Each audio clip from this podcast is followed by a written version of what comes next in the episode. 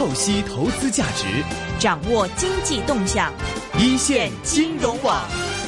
好的，我们一直都说呢，最近成立了很久这个粤港澳自贸区，那么很多的这个香港企业都希望找一些机会北上，那么很多人都会选择说到粤港澳自贸区去看一看。那么我们之前呢，其实也做过一些相关自贸区的一些负责人的一些专访，那么大家可能了解了一些前海的一些情况了。但是其实就在离深圳不远的，另外在珠海的横琴自贸区呢，其实也开辟了很多很好的一些场地和机会给一些外地的一些投资者。那么今天呢，我们就非常高兴，请到了广东自贸试验区横琴片区招商中心的招商与研究部总经理黄信黄女士。黄女士已经做客在我们的直播间里了。我看到这个政策扶持的一些优惠里面呢，我看到一些这个网站上的总结，总结出来六大条啊。啊，呃，首先他说的有说分线管理政策，包括说百分之十五的企业的所得税优惠，还有港澳居民的个税补贴，还有人才政策、企业监管政策，还有金融政策等等方面，这几个方面可以给大家详细来解释一下。我好，我谢谢，我非常非常简单的说一下哈。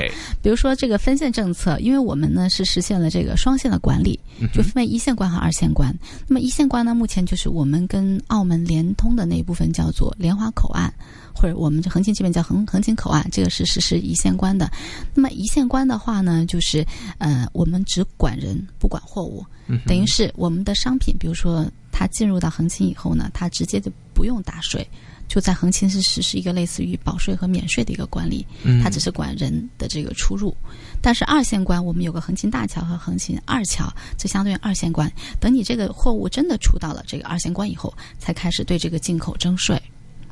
嗯哼，呃，其他方面呢，比如说这个呃企业的所得税方面，还有一些港澳的居民个税补贴，我想这个可能是跟大家实际的关对很多人关心的呃这个盈利啊、金钱方面相关一些的。呃，港澳这块，因为就像我刚刚说的了，其实港澳很多这个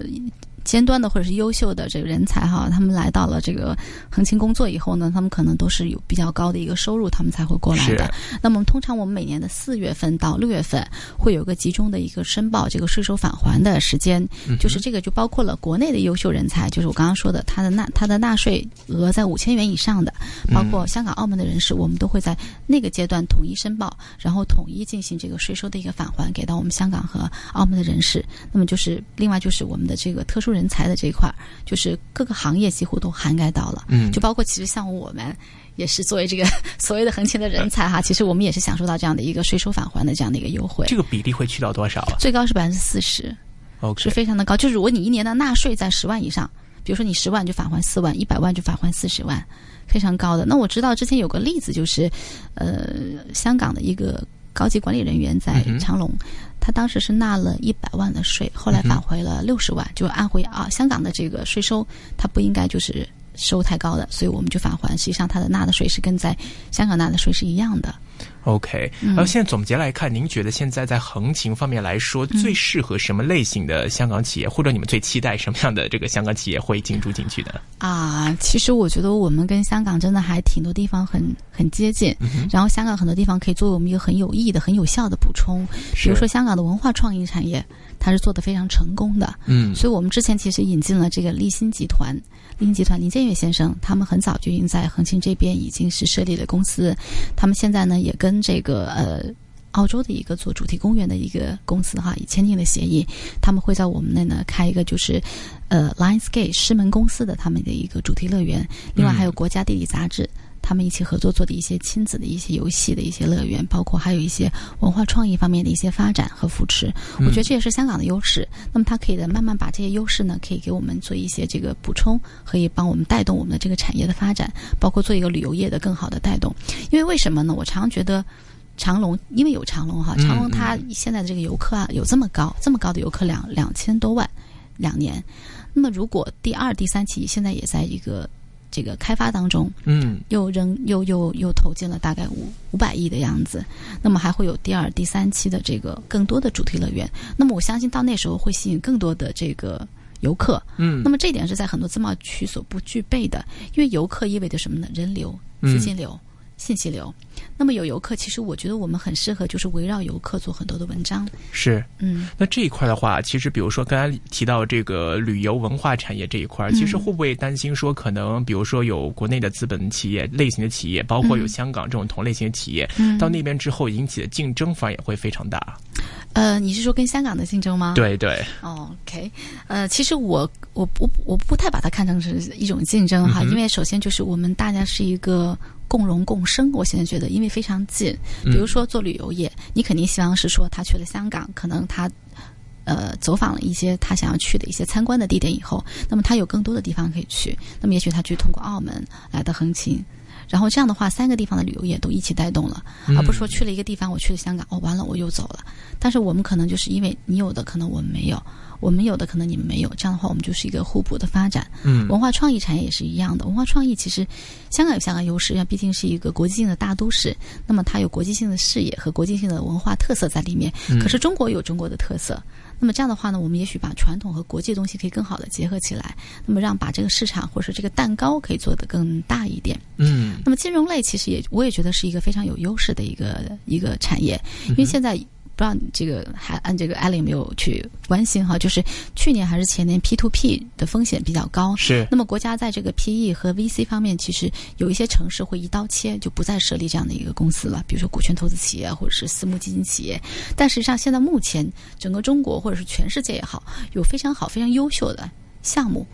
就是雨后春笋一般的就涌现出来。嗯如果有资金的话，其实往这些项目去投，其实会带来更多的回报和收益。那么恒琴在这块呢，我们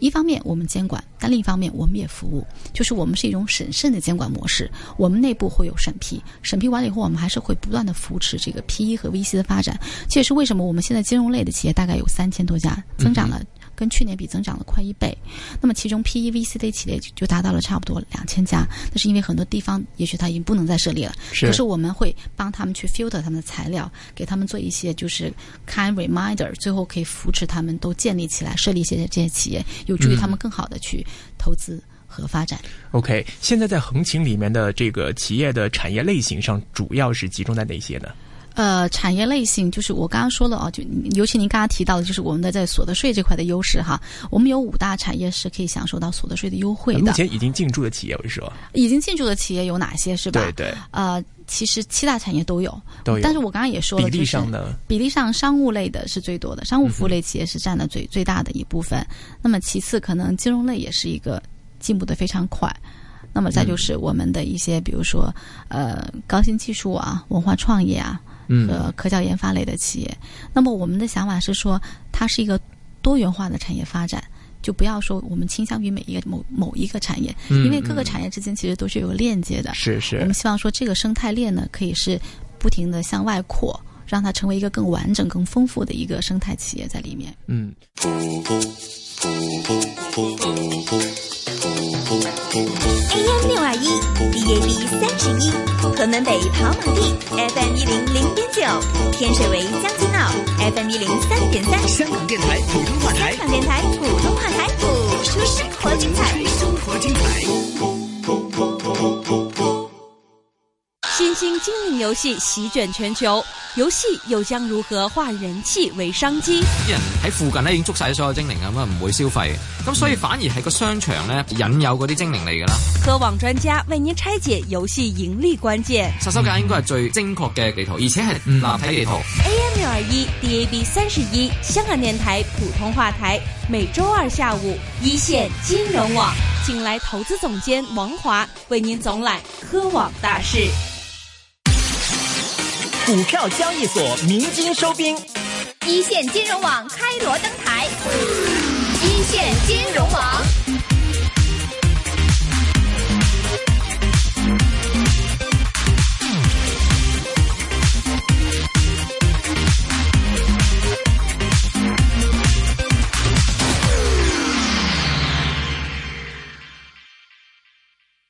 很多其实香港的一些有很多初创企业嘛，或者是有些年轻人，可能香港的一些年轻人，可能鉴于说在香港的这个创业压力或者创业成本比较高，对。呃，可能有的人刚刚的初创企业急需市场，那么可能都会往北上来考虑这个相关的一些呃机遇。那其实这一块，你对于一些香港的一些初创企业也好，或者是准备创业的年轻人也好，你觉得横琴对他们来说意味着怎么样的一个机会呢？我觉得现在是一个很好的一个时嗯机。坦白说，因为现在我们在中国经常提哈，大众创新、万众创业，真的是这样。因为现在大陆年轻人很多人已经看到这样的一个趋势，很多比如说大学毕业以后，他们就自己去去创业，因为是是国家给了很多的政策，比如说孵化器这块，包括我们自己对孵化器有很多的扶持。我们在横琴就有一个北京大学的创业训练营，嗯我们会邀请一些很 top 的嘉宾和导师过来，因为我们不是请那种纯理论的导师，都是有创业经验有的，就是哎，都是北京大学的企业家，比如说俞敏洪，对吧？哦比如说严燕，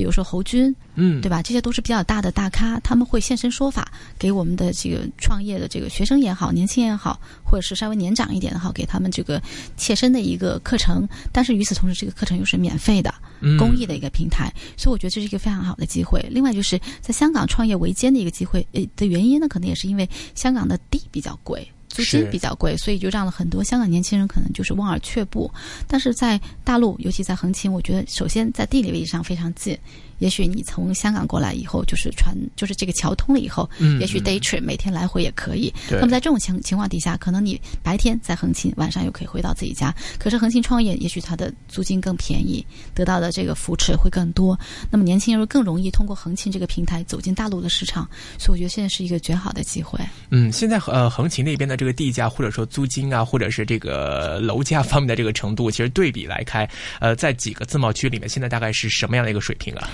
呃，南沙我还真的没有太多的关注哈，但是呃，坦白说，珠海这一年多来，其实楼价是会有一定的幅度的这个上涨。啊、很多原因啦，当然是，是但是呃，跟前海比，我们肯定还是低很多的。所以在这块，我觉得我们在地价方面，包括租金方面优势还是非常明显的。嗯，呃，我知道，其实，在横琴方面，自己也筹办了很多一些相关的一些国际性的大活动啊，这方面可以给大家介绍一下吗？对这个问的非常的及时哈、其实我们每年的这个大活动，很多时候都会集中在下半年。嗯哼，啊、像这个月的话呢，我们就有三场比较大的活动，先预告一下啊。一个是在九月十二号，也就是下周一，我们会跟这个财新网。就是中国的这个财新网会有一个中国改革论坛的活动，嗯到时候我们会请到很多国家顶尖的一些专家，就是金融和经济类的专家，跟我们一起共同探讨，比如说“一带一路”啊，比如说走出去啊，比如说自贸区啊，就各方面的一个深入的探讨。我们在长隆就是等着大家过来，非常欢迎大家一起参与这样的一个盛事。那么另外就是我们在这个月底呢，我们还会有一个这个呃自行车的这个环太平洋的一个比赛，另外还有一个南美的一个拉丁舞的比赛。那么更大的一个活动，更大的还有三个活动呢，我们会在十一月份，一个是两呃四两年一度的这个国际航展。另外还有就是我们横琴从去年开始一年一度就会举办的这个 WTA 叫做呃世界女子网球大赛。嗯，去年的话，小威廉姆斯呢在我们这边捧走了这个冠军的这个这个这个奖杯奖杯同时呢也拿到了很巨额的奖金。哦，对，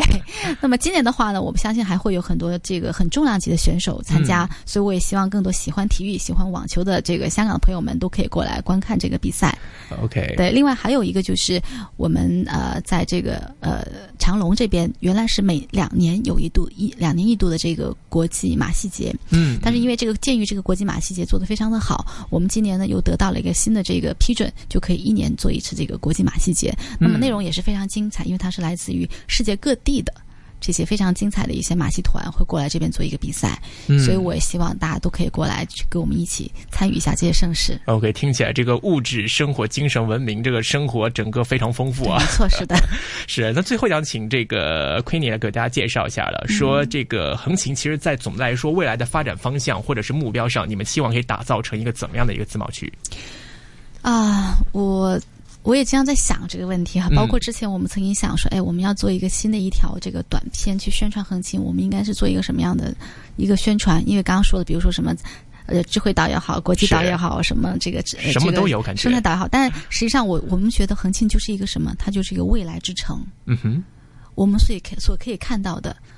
生态也好，商业环境也好，教育也好，文化也好，它都是一个最优的地方。我们希望它就是一个最适合我们生存、宜居宜业的一个未来之城。嗯，非常详细、非常清晰的一个呃蓝图的构画了。今天非常高兴，请到广东自贸试验区横琴片区招商中心的招商与研究部总经理黄信亏你做客到我们的一线金融网，给大家香港的听众们来还原一个呃真实、一个客观，给大家一个美好愿景的一个横琴自贸区的一个现状和展望。非常感谢你，亏你，谢谢，谢谢 Alan。股票交易所鸣金收兵，一线金融网开锣登台，一线金融网。